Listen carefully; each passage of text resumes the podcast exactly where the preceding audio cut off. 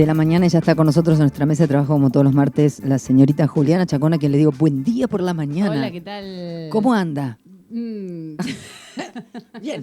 Y sigue siguiendo. ¿A- a Temporada cuántos días 22-23. estamos de, de terminar el 2022? Seis. Seis, claro, así estoy. Estamos a media docena de terminar este Intenso, 2022. Qué, intenso, Qué intenso, qué intenso el intensidad. 2022, qué intensa esta última etapa. Intenso, todo intenso. Desde el día uno, intenso. Sí, sí, el 2022. ah, em, el otro día me mandaron un mensajito a una amiga y me dijo, vamos a juntarnos a despedir este año de mierda. No, no, de mierda no. Eh, o sea, el mío estuvo claroscuro. Bien. Bueno, Pero intenso. ¿qui- ¿necesita uno más tranquilo? No sé si puedo.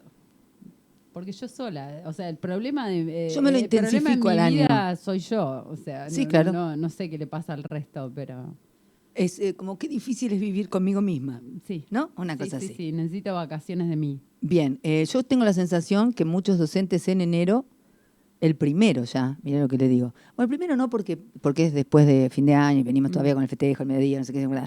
Pero el 2 de enero mm, van a sentir que, que hay algo que no anda, que no está bien, que, que hay algo que no están haciendo. ¿Entendés? Eh, en, en el sistema educativo. No, en la vida, en la vida propia de ustedes. O sea, se van a levantar y a las tres horas van a decir, Vení, vení que te educo, al perro, al gato, al... Vení que ¿Qué? te voy a intensificar. Te intensifico. Y el perro, por primera vez, los perros, por primera vez Sí, en la historia, van a hablar y van a decir, esto. Ana Karenina. Un montón. ¿Al perro le va a dar a Ana Sí, sí, están, están, están ahí, intensificando. Eh, listo, quedamos así. Des- descansen porque en febrero tienen que volver a intensificar. Todo no te depende de la cantidad onda, de, pero de bueno. días de vacaciones que correspondan, ¿viste? Que yo empecé muy chiquita. Ah, usted tiene un montón de vacaciones. Bueno, disfrútelo. disfrútelo. Bueno, pero, pero vamos a arrancar Vamos a lo bien. Este que- año fue, la verdad, hermoso en esta columna, que es, eh, yo siempre digo, el oasis de, de la poesía en la radio, porque es muy inusual encontrar un espacio así, gracias a vos, a Kilómetro Cero.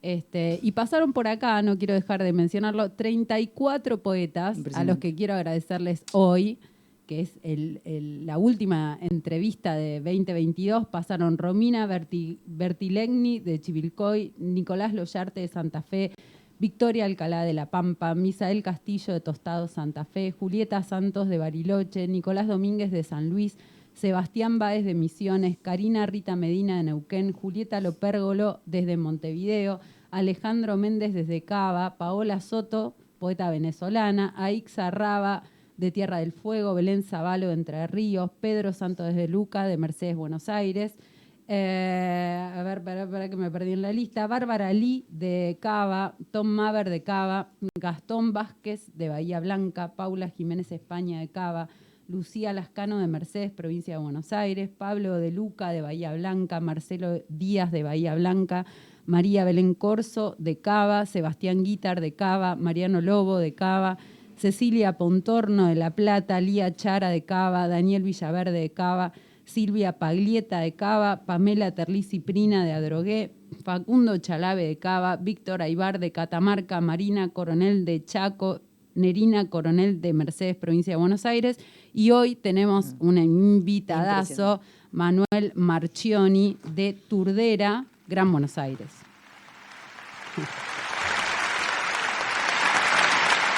La verdad que yo aprendí un montón con- hablando con ellos y, y- y me parece, nada, estoy, eh, eh, estamos súper agradecidas de que todos hayan eh, dado su tiempo, ¿no? Que es algo que no vuelve. eh, para estar acá charlando con nosotros. Hoy tenemos a Manuel Marchioni, que nació en 1989 en Lomas de Zamora. Es músico, escritor, docente, investigador y gestor cultural. Estudió en la Escuela de Música Popular de Avellaneda, donde se recibió de instrumentista superior en música popular, especializado en guitarra folclore. Participó de los talleres literarios de Enrique de Carli, Fabián Casas, Pamela Terlizzi Prina, Osvaldo Bossi y Claudia Massín. Actualmente estudia letras en la Universidad Nacional de Lomas de Zamora. Publicó Para los Ojos Más Bellos en 2016, Aeropuertos en 2019 y la plaqueta de poesía e ilustraciones Escalera al Cielo en 2020. Trabaja en la Coordinación General de Políticas Sociocomunitarias de Almirante Brown, donde coordina y planifica talleres y estrategias pedagógicas de abordaje territorial que promuevan el acceso y la promoción de derechos en niñas, niños y adolescentes. Dicta clases de música a nivel inicial y nivel primario y es docente de la Diplomatura en Cuidados y Pedagogías de las Infancias de la Universidad Nacional de La Matanza, en convenio con el Ministerio de Desarrollo Social de la Nación recita y escribe poesía pop. Desde 2021 desarrolla un proyecto de investigación sobre la producción literaria en el conurbano bonaerense y su relación con el territorio, proyecto que cuenta con una beca del Fondo Nacional de las Artes. Hola Manuel, ¿cómo estás? Juli, arriba, todo lindo. Todo bien, acá ¿Cómo estás? Ivana Jacos te saluda, Manuel. Buenas, ¿todo bien? Bien, muy bien. Una cosita que te quiero preguntar. ¿Turdera queda por la matanza?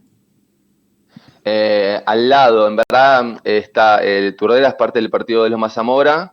Al costadito está, está en Echeverría y al lado de Esteban Echeverría está la matanza. Bien. Te lo pregunto porque cuando Juli dijo de dónde eras, me acordé de un sketch, es mi época, ¿eh? eh no creo que vos te acuerdes, pero eh, de Moria Kazán que decía, soy Rita Turdero, la pantera de Matadero. Y para mí Turdero y Matadero tenía algo que ver. Bueno, efectivamente. Estaba ahí en la zona. estaba ahí en la zona. Manuel, bueno, acá estamos para charlar un poco de, todo lo que haces, que es, que es fabuloso, la verdad. Eh, y, nada, la primera pregunta, ¿cómo empezó todo esto? Esto de, escribir, de la poesía, de, de bueno, de... Eh, Sí, eh, arrancó en la adolescencia, fueron como los primeros contactos, creo que, con el arte, tanto con, la música, ¿no? La construcción hay un poco de, que tiene la adolescencia, ¿no? Del adolecer, de la necesidad de que el sistema pase a ser parte de ese mundo adulto y como refugio, como, se creo que hoy en día como una lectura contrahegemónica aparece la poesía y aparece la música que siempre estuvo en mi casa porque mi vieja de piba eh, ella toca la guitarra, toca el piano, escribía, entonces eh, había algo que estaba ahí. No sé si cotidianamente, pero había un hilito invisible que me unía con todo eso. Mm. Eh, pero no, no, no es que en esa adolescencia no, es que empezaste dentro de, viste, muchos empiezan en la clase de lengua y literatura o en la escuela. En tu caso no, fue más desde, desde el hogar. Sí, eh, pasó por eso y pasó que un verano me, me, me salieron como un sarpullido de ronchas, eh, que no me pude de vacaciones y me quedé encerrado en la casa y mi vieja me dijo, che, ¿puedes comprar unos libros? Y fui y me compré dos libros, que me compré de Soras, de Cortázar, y otro creo que se llaman eh, un libro de sonetos de Neruda, y nada, de ahí empezó en esas lecturas, y ahí un poco, y, el, y, el, vínculo con la institución, no, es más, me acuerdo que yo una vuelta había escrito un poema para el colegio, lo escribí y el docente no creía que era mío, que creía que, lo había copiado en un lugar y no me dejó presentarlo al concurso. Eh, qué feo, qué feo. Qué feo, ahí ojo los docentes. Claro. Ojo los docentes. Hoy vos, eh, de todas maneras, trabajás dando talleres, ¿no? Que, se vinculan de alguna manera con, con el arte. Eh, Mm. ¿De qué manera te, presentás, digo, como para romper con, ese, con esa figura de docente que tenías ahí, que te dijo, no, no, no, no, esto te lo copiaste? Claro, eh, sí, depende, muchas veces mi rol con la docencia tiene que ver con los espacios, ¿no? O sea, yo soy docente de nivel inicial y nivel primario, esa institución tiene determinados acuerdos que a mí me permiten determinadas estrategias y determinadas maneras de, proponer, y después capaz cuando logro más en territorio, que laburo en un programa que se llama Envión, eh, que ahí doy talleres de lectura y escritura, eh, ahí se puede como capaz romper un poco más, y, yo siempre voy desde mm, esta idea de la mayéutica socrática, ¿no? De trabajar desde la pregunta. Bien. Eh, nada, lo que los pibes y las pibas, sus, sus sus, necesidades, sus, inquietudes y desde ahí construir. Y a partir de ahí mostrarle que hay todo un mundo posible, porque muchas veces cuando se pasan los talleres de poesía, que decís, bueno, vamos a hacer poesía y piensan que es algo lejano, aburrido, arcaico, y capaz trayendo nuevas eh, lecturas o mismo inquietudes que los pibis tienen, como paso hoy en día con el freestyle, con el trap, y entender que hay una construcción poética y una voz que oficia, revelando todos los emergentes del territorio, ahí se recopan. Eh, es interesante esto que decías, bueno, yo arranco como Sócrates con la pregunta, ¿no? Eh, digo, esa, e, esa forma de, pensar pedagógicamente, eh, ¿crees que de alguna manera te destruye todo el tiempo? Sí, no, estoy, siempre quedo por fuera, digo, porque es muy difícil sostener, pero algo que yo, yo algo que, hace un tiempo aprendí es que yo no tengo todas las respuestas. Y entiendo que las construcciones son colectivas, entonces abro la construcción de, ese juego pedagógico en el Spibis y en mí, digo, como que todos tenemos que construir lo que sucede en ese espacio. Eh, como tener romper un poco ese lugar de poder que muchas veces le dio al docente, ¿no? De, del dueño del saber. Y, en el caso de la literatura, ¿no? Una, literatura que muchas veces es pensada como elitista. Eh, sí, totalmente. Digo, en, el caso de pensarla socráticamente, que, algo mencionabas recién en, la respuesta anterior, pero digo, ¿qué, terminas llevando a esos espacios que en general no sucedería? Hay un, concepto que trabajamos en los talleres el taller se llama Taller de Lectura em, Popular y Comunitaria. Y, un concepto que trabajamos es el de vomitando poesía. Eh, entonces, como pensar eh, esta idea de, bueno, escribir y todo lo que el espíritu escriben eh, ya es poesía, ¿no? Y saber que no hay un bien y un mal, no hay algo normativo que vaya a decir, che, esto que hiciste está bien o está mal. Eh, y a partir de ahí, después sí, pensar en proyectos o trabajos de edición, de corrección, pero siempre primero el gesto, creo que cariñoso, de decir, che, está buenísimo, vamos para adelante. Después habrá una trayectoria que les pibis, si quieren, sirvan a completar, ¿no? Con más lecturas, con más escrituras, con corrección, con edición, etcétera, etcétera, etcétera. Pero creo que a veces lo que pasa con este, este, este, mundo que, no permite la expresión, ¿no? Como que el toque tenés que hacer el mejor poema del mundo, como si ese poema del mundo, mejor poema del mundo existiese. Eh, ahí hay, un trasfondo, ¿no? De una, disputa bastante importante que es qué es poesía y qué no. Claro. Eh, bueno, ¿Alguna vez te, te, lo respondiste a esto? Sí, sí, eh, más me acuerdo que cuando fue el festival eh, que fuimos allá a Chacabuco, el, Pato, el, primer día que llegué yo había una mesa ahí con todos poetas flamantes y estaba la de la discusión, ¿no? Eh, esto es poesía, esto no es poesía, ¿no? ¿Qué es la poesía? Que, es hermoso cuando dice eso porque a mí me encanta la discusión, pero creo que es eso, la, pregunta de qué es la poesía y qué es la poesía, siempre es una pregunta que, va a llevar a otra pregunta. Y, y tomando un poco lo que decía Shirri, eh, definir a la poesía es antipoético. Total. ¿No? La poesía eh, se dice a sí misma. Claro. Eh, pero bueno, creo que es eso, es, discutir, pero en pregunta, y pregunta, y pregunta, y pregunta. Llegar a una certeza creo que es un, es, un gran problema, porque la, poesía está siempre en estado de pregunta, a diferencia de, no sé, de, del periodismo que está en estado de respuesta o, o debería estar en estado de respuesta. Ahora, eh, te, ahora te llevo al, lado del oficio, ¿no? Como escritor. Mm. ¿No tenés ninguna respuesta cercana a qué es poesía? Cuando, cuando vos escribís, digo, ¿hay, hay cosas que desechás y otras no? ¿O todo puede ser poesía? Sí, sí, yo tengo un, mecanismo de trabajo que un poco laburo mucho con, con, el, con el celu, viste, ahí escribiendo notas y después eso pasa al Word y trabajo. Y algo que a mí funciona mucho es la lectura en voz alta y la oralidad. Eh, para, para pensar una, corrección, ¿no? Y decir, bueno, eh, esto eh, siendo que va por acá. creo que hay algo también de, que está vinculado con mi ser y con mi identidad musical, donde yo ahí uno un poco, son puntos de cohesión, la oralidad porque bueno, previamente tiene un ritmo, tiene una música, y ahí es donde yo entiendo, y también esto de grabarme y después escuchar y volver, y después obviamente pensar la lectura de manera colectiva y, compartir con, compañeros, con, colegas.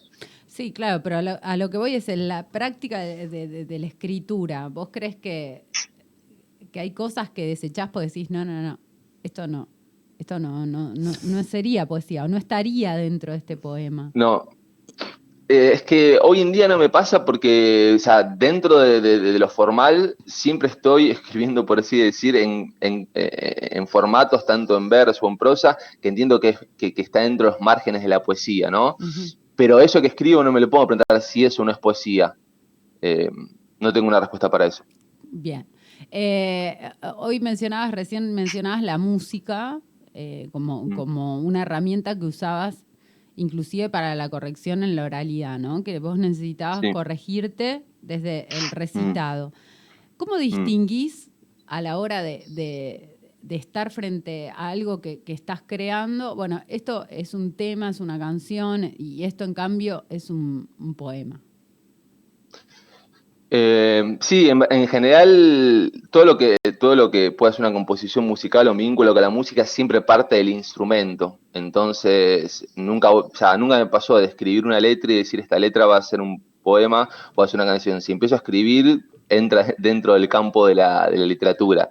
Eh, y si empiezo a tocar, entra en el campo de la música. Entonces, como que ahí no hay una, una, una no tengo que elegir.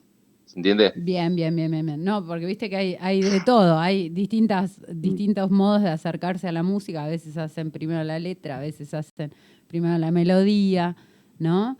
Y, en la poesía lo mismo, a veces es como tararear la poesía sin saber mucho qué, palabra iría. Eh, desde la musicalidad, porque te falta un verso, porque te faltan dos, tres, ¿no? y claro y después encajarías el verso escrito con letras propiamente. Mm. Sí, no, yo desde el momento cero ya hay algo interno que me dice que eso va a ser una canción o va a ser un plano musical o entiendo que eso va a ser eh, propio del campo de la literatura, como que eso está. No sé. y, cuando empezás a, a, escribir, digo, ¿escribís todos los días o no?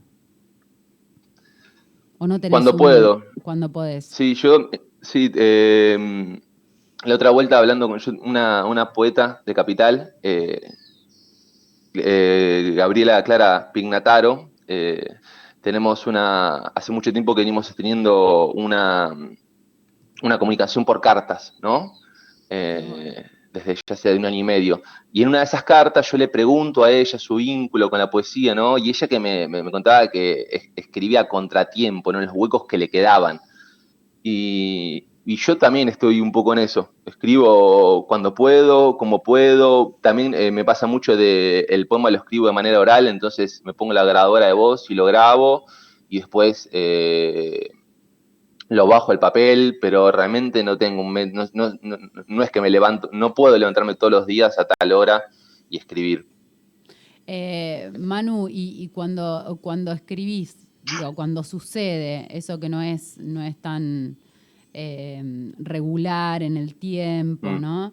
tan pensado y demás, ¿qué, ¿cuáles son las cosas que te convocan para, para escribir? El, el territorio, puntualmente. Eh, creo que hay algo de. Geográfico, emotivo, ¿cuál, sería de todo? El, el eh, vayamos como en capas, ¿no? De, una cebolla. Primero el territorio. Cuando digo territorio, todo el movimiento del territorio, en el lugar donde vivo. Eh, mi casa, los objetos, la interacción contra, entre ellos. el juego con el lenguaje. eso de, de buscar muchos, muchos campos semánticos de una palabra desde la oralidad. Eh, eso me, parece divertido.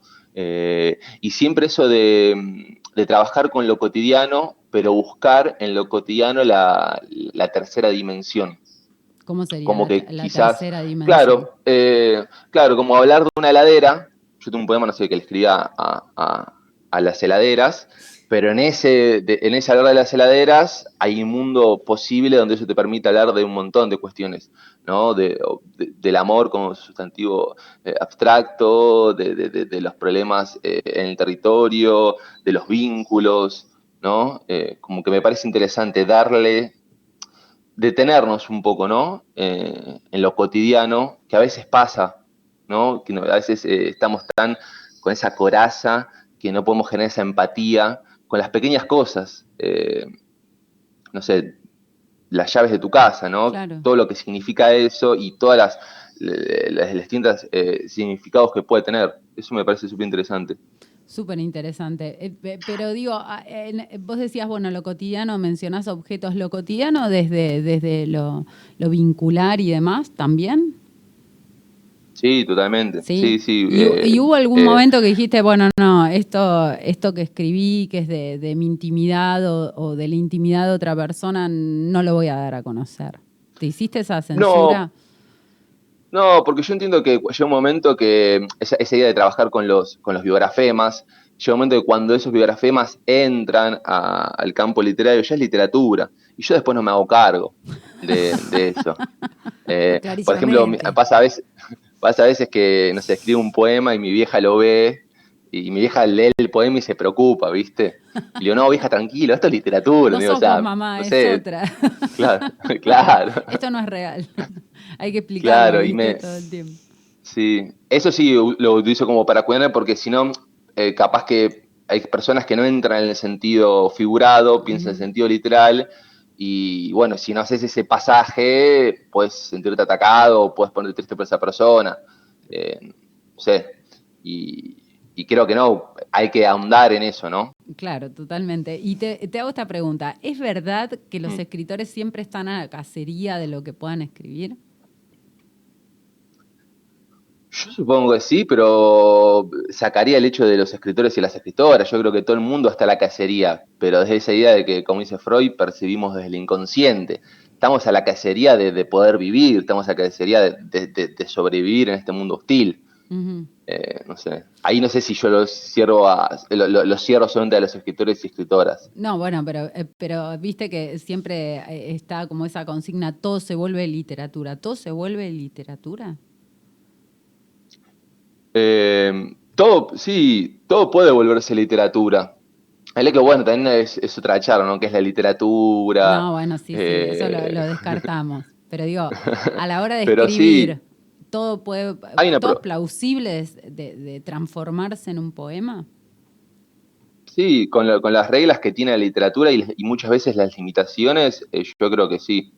a mí, digo, lo cotidiano esto me interpela mucho, no sé, por ejemplo, eh, ahora el tema del mundial, a mí me sucedió que yo me puse a escribir eh, sobre, sobre el mundial y no sé, le escribí un poema a Messi, le escribí un poema al Diego Martínez y, eso fue la cotidianidad, ¿no? Esta, esta, gesta popular. Y también me sucedió que tanto el poema para Messi o el poema para Diego Martínez no hablan en sí de, sus características como futbolista, ¿no? Era como tomar esa imagen y a esa imagen hablar de otras cosas. Como, una eh, especie de imagen del héroe, una cosa así. Sí, sí, sí, sí. Eh, y como también como desde la metonimia, ¿no? Bueno, eh, por lo menos el de Messi, había, hay un sticker que circuló mucho por WhatsApp que era Me sirve. sí, entonces, a partir de ese juego de palabras, romper esa idea de la utilidad de Messi, ¿no? Que yo no quiero que Messi sea útil, yo quiero otras cosas de Messi. ¿no? Porque si no siempre te eh, eh, queda sobre el terreno del capitalismo, ¿no? De, la división internacional del trabajo. Entonces, bueno, a mí me gustan otras cosas, ¿no? Eso que, que a veces en la literatura siempre está tratando de, encontrar la palabra y muchas veces nos queda esa sensación en el medio del pecho y dice, ay, ¿cómo transfiero esto a palabras? Tremendo. La imposibilidad, ¿no? Del lenguaje es tremendo. Y, y, luchás mucho contra eso, digo, en la corrección, en la edición, luchás contra la indecibilidad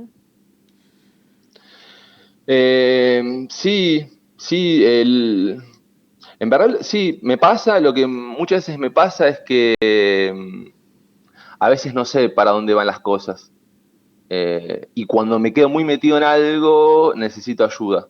Eh, esto de, bueno, pasárselo a alguien y decir, che, ¿cómo puedo seguir con esto? Ahí en tu biografía yo leía que hiciste talleres con varios poetas muy reconocidos y te iba a preguntar mm. cómo, es esa experiencia de, pasar, cómo la, cómo la viviste vos, esto de pasar por un taller, eh, que sí, que no te sirvió. Eh, yo creo que si hay cosas que le recomiendo a la gente es hacer terapia e ir a talleres literarios. Eh, son las cosas que hasta ahora me están manteniendo con vida, me parece. Eh, fue, mm, los talleres literados fueron y son experiencias súper interesantes. Eh, yo el primer taller que hice fue eh, con Enrique de Carli en 2017. y había, había publicado un libro eh, y me acuerdo que fui ahí al taller con Enrique, re contento con mi libro, ¿no? Y Enrique lo ve, lo deja ahí y me dice, bueno, muy bien, y me da la poesía completa de Fabián Casas. Eh, y en ese gesto, ¿no? Yo entendí un montón de cosas. Eh, y de cada taller me pasó eso, ¿no? De cada taller aprendí un montón, más allá que son escritores y escritoras increíbles con los que tuve la posibilidad de compartir, pero hay algo ahí que también uno tiene que estar con esa, con esa sensación y esa apertura de decir, che, eh, voy acá con muchas preguntas eh, y voy a trabajar, voy a compartir, pero creo que los talleres son increíbles y también que posibilitan de, distintas cosas, porque cada taller posibilitó eh, distintas propuestas. No, está bueno lo que decís, digo, y, y, pensaba también, vos decías, uno va con un montón de preguntas y se va del taller con más preguntas. Totalmente. Y, eso está buenísimo a la hora de escribir, ¿no? Sí, sí. Y esto de las trayectorias, de las lecturas, ¿no? A mí algo que me quedó mucho de los talleres es eso, la, cantidad de puertitas que están ahí y vos no sabías y de, che, mira esto. o hasta mismo escuchar un compañero, una compañera, ¿no? Eh, en general todos los talleres que hice siempre fueron grupales, algo con Claudia Massín que hice individual, pero esto de lo grupal es interesante porque vos escuchabas a otro compañero, otra compañera leyendo algo o haciendo un comentario, y esa idea de, lo colectivo me parece alucinante. Alucinante, totalmente de acuerdo. Bueno, Manuel, después me, retan, ¿viste? Eh, porque pasa, pasa toda la hora y me dicen, che, pero leyó nada más que dos poemas. Eh, eh, pero antes de, antes de que compartas con nosotras algunas lecturas o algunos recitados, para decirlo mejor, hay, un laburo que vos haces desde la oralidad que se corre de, lo tradicional, ¿no? No es la lectura mm. habitual. ¿Por qué mm. esa decisión? El por qué eh, en sí no lo sé. Eh, yo creo que, o sea, porque nunca lo decidí, no es que dije, che, mira, me parece que voy a construir una voz poética así. Eso nunca sucedió. Lo que sí sucedió es este vínculo mío con la música. Eh, que estaba en mí, ¿no? Yo hace muchos años vengo estudiando música, eh, en un momento mío me dediqué mucho a la música, después bajé un poco y me metí más con la literatura y en ese pasaje eh, aparece esto de, empezar ya lecturas y, algo que me pasó a mí es que yo tengo una, necesidad de mirar a los ojos a las personas y me di cuenta que con el libro, con el cero en la mano no podía. Entonces eso llevó a tener que tener los textos de memoria. Y al tener los textos de memoria, fui encontrando la musicalidad de esas palabras. Y eso me llevó a, tener que hacerlo con las manos. Y bueno, y ahí empecé a jugar, eh, pero siempre fue desde el juego. O sea, yo nunca estudié teatro, nunca estudié movimiento. No se nota, ¿eh? eh no se nota, tremendo, tremendo. Si alguna vez lo pueden ver a Manuel en, escena, es tremendo, tremendo lo que hace. No te quiero quitar más tiempo, no te quiero quitar más tiempo a, tu poesía, así que nada, te invito a compartir la lectura, el recitado de tres, cuatro poemas que tengas por ahí. Bien, bueno, em, ya que estamos en, esta, en este momento que somos campeones del mundo, voy a comenzar eh, con el poema que le escribí a Lionel Messi. Dale, no. Un sticker de WhatsApp. No quiero hablar de si me sirve o no me sirve. No quiero asignarte ninguna categoría de utilidad. Solo quiero escribirte poemas de amor y hacer anagramas con tu sombra, para luego después compartirlos por WhatsApp. Desde mi ventana veo las chispas de lluvia sobre las orejas de elefante, haciendo fuerza sobre los tacos de reina, y puedo decir, es mesiánico tu juego, me sitúa en un punto del que no puedo volver, no me simula nada, es real, lo vivo. La radio y la tele se pelean por vos. Me significa mucho todo esto, me sincopea los movimientos de mi cuerpo, me sintetiza que no sé festejar. Escribís palabras con los pies que me siembran. Me simpatiza saber que desierto, ausencia y soledad no comienzan con vos. Me siempre alivia saber que de los 4.543 millones de años, vueltas que dio la Madre Tierra, vos y yo coincidimos. Y somos argentinos. Yo, seco y tabacoso. Vos, de fútbol.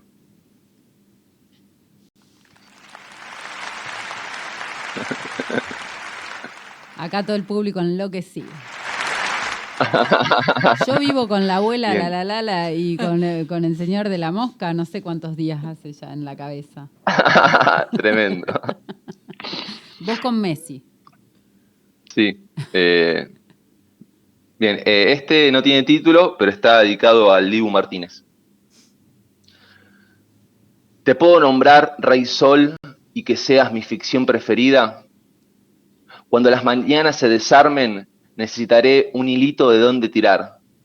Un trompo sobre la mesa de la cocina girará y girará, y podré decir que del mar solo conozco el mensaje que dejan las olas en el vientre espiralado de las caracolas. Sobre el parqué del living, una tijera abierta con una moneda encima, augurio de que sean suaves las tormentas. Tráeme tu carcaj, lleno de flechas, para derribar las nubes. Yo ya clavé un cuchillo en la tierra, ya puse sal en las esquinas de mi casa, pero el vientre zumba sobre el techo y solo conozco el miedo por el sonido de las chapas. La lluvia vendrá y lo regará todo, las calles volverán a ser ríos. Acaricio el cuero transpirado de un sifón, imagino la forma que deja cada gota sobre la superficie acanalada, el óxido como medida de tiempo, las gotas caen perpendiculares, pero en su intimidad primera se parecen al dibujo que un vaso dejó sobre la mesa, la forma exacta de una línea infinita de puntos que se vuelve sobre sí. Con Licky Paper escribíamos poemas en los bancos del colegio. Ahora una esfera gira sobre la gramilla, un beldén de menta, un golpe de pie la impulsa, más allá una naranja albina, jaspeada, yo en el aire, volando como un cabecita negra, quiero ser pelota y que me acunes entre tus brazos, que me salves de la caída, saber que pozo después de ti se llama puente, llanura, trinchera. Barrenar entre tus guantes todas las olas que conociste, las que te revolcaron y te enseñaron a sacar la cabeza y buscar la orilla. Que me hagas supa hasta cruzar la arena caliente, que me pintes el cielo con los colores de tu pelo, que me dibujes un atajo, un tajo en el pecho para llegar a tu corazón. Tremendo. Tremendísimo.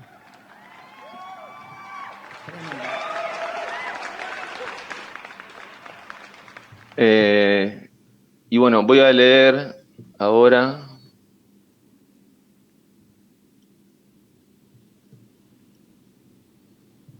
Elegí, elegí tranquilo. Eh, este poema em, lo escribí eh, justo cuando habían encarcelado a, Lula da Silva, y ahora que estamos a poquitos días de que Lula asuma como presidente de, Brasil, eh, me, parece interesante leerlo más que nada porque el, el, poema plantea algo y creo que se terminó, terminó sucediendo. Trincheras. Estabas desnuda y te escondías atrás de un paquete de galletitas ópera. Nuestro primer beso fue un experimento de muchos mates, de hablar sin parar. Un portazo con olor a tierra mojada, anuncian tormenta. Un viento que corre por toda la casa, que nos lleva. Tus ojos cerrados mientras tu pecho y mi espalda sienten los impactos de bala que rebotan en la pared de la cocina corres la boca y me decís al oído si ese beso puede calmar la amargura de toda Latinoamérica, si besándonos podemos liberar a Lula.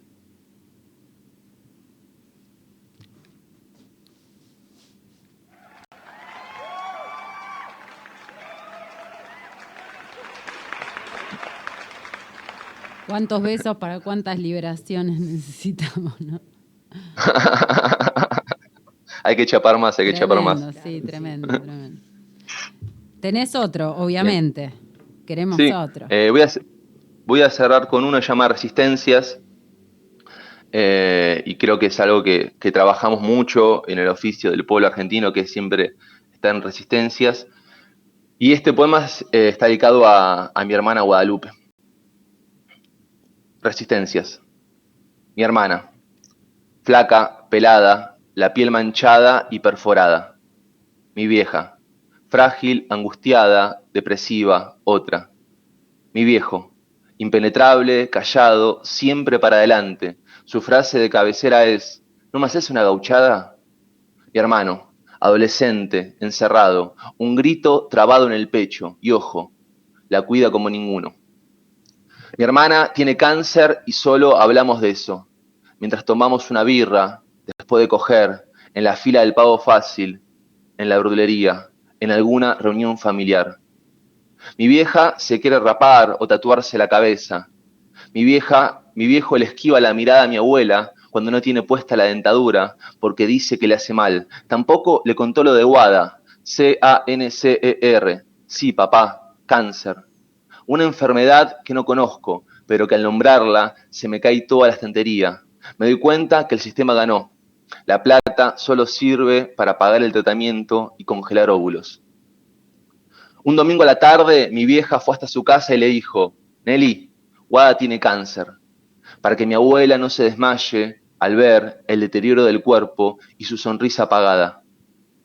Mi hermana me mira del espejo. La luz entra por la ventana de la cocina, le pega la espalda. Su sombra, espesa y cansada, me perfora. Prendo la tele, veo el choque, pero no siento el impacto. Mientras ella llora, la abrazo Quiero tener el sable de Simón Bolívar y decapitar a todos los tranzas que hicieron algo. Ya fue. Pasemos a la clandestinidad y agarremos las armas. Todo para defender a Guada, que le atacaron y una bomba le estalló por dentro. Un 147 blanco, con los calcos del perrito y la familia. Un boleto de colectivo guardado en un cajón.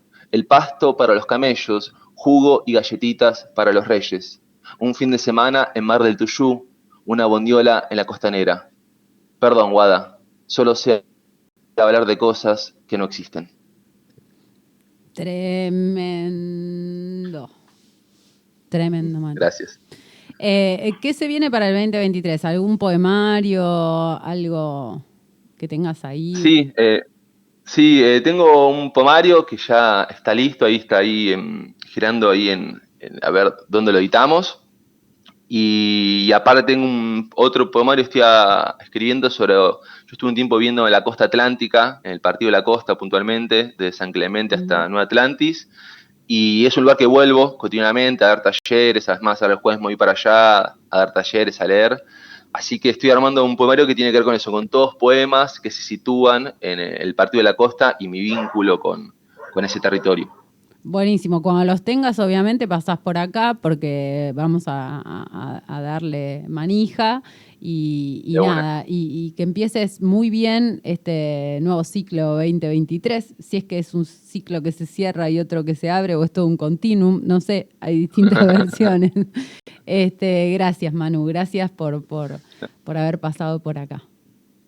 Gracias a vos, Juli, eh, bueno, al programa, obviamente, y particularmente por esta, toda esta eh, movida que hace, esta gestión que es tan necesaria, ¿no? Que le das a la literatura, tanto acá al programa de radio como cuando fue el festival, creo que me parece interesante. Y aparte, me olvidé decir esto, cuando escuchaba a todos los poetas que pasaron, pensar una propuesta tan federal eh, me parece alucinante. Así que nada, gracias y, y por más programas y por más propuestas. Gracias, Manu. Un abrazo. No, chao no, digamos, sí puedo imaginármelo en vivo. Tremendo, tremendo. Eh, sí hay eh, como una, como todo en la vida, hay ciertas modas y ciertas maneras de decir en determinados momentos. Hay una manera de decir la poesía que se está instalando. Eh, yo siento esto, se ha desandado un poco la manera de decir la poesía como se decía antes, que era como muy rococó, muy barroca, muy importada. Exacto. se, ha, se, ha, salido de ahí, y, pero se ha ido hacia otro lugar también. O sea, siento que cuando dejamos de hablar, ellos se suben a algún lugar, esa es mi sensación. Se bajan de, de la conversación y se suben a un lugar para decir la poesía, aún en el teléfono, ¿no? Esta cosa de lo performático sí, que aparece ahí. Que aparece, que aparece en todos los que han pasado en la radio. Fíjate que hay como un desciendo de este discurso de la conversación y subo, por decirlo de alguna manera, sí, sí, sí, a la manera de decir la poesía. Y qué hermoso, ¿no? Porque esa, esa amalgama de voces, esa diversidad es Qué compromiso. alucinante. Son, son escritores algunos que han nacido en medio de la pandemia o que se han animado a decir en medio de la Ujú. pandemia con una falta de voz absoluta, con, con mucho texto, pero con una falta del decir absoluta. Y es maravilloso escucharlos en una radio donde no se los ve bajarse de la conversación y subirse a un escenario que sí está, más allá de que sea al aire y sin imagen. Eso es un compromiso con, con lo que están haciendo que a mí me, me emociona porque lo vi a lo largo de todo el año. Tremendo. Es un compromiso enorme con la palabra. Sí. Así que se agradece también. Gracias a, a los 34 poetas que anduvieron por acá, gracias Ivana por, por el Un espacio, por, por, por darle voz a, a tanta gente que escriben, eh, como dijo Estefanía Ceballos una vez, yo creo que hay más poetas que personas. este, esto en una conversación Sí, privada, total. ¿no? Como que qué bueno que, que todas esas voces aparezcan y que se federalice, ¿no? Finalmente, que, que, que todas tengan su, su lugar. Y fíjate que en un espacio como este, insistidor, como el solo, estamos sacando lo más lindo que tenemos. Gracias, Juli. Que Gracias tengas un hermoso fin de año, continuo, un cerrado de ciclo. Nos que- volveremos a ver después las Ah, vacaciones. sigue siguiendo, y, ni más ni y menos. ahí habrá más poetas. Se- le quiero decir un feliz cumpleaños enorme a Antonella Schettino, que hoy cumpleaños. No, y no que- voy a cantar porque... no dijo absolutamente nada. Eh, eh, por favor, y a los entonces, claro, corresponde que lo digamos directamente al aire.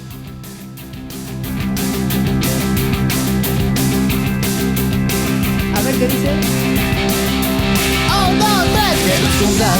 No la, la- la quiero ver saltando, estampándose contra la pared.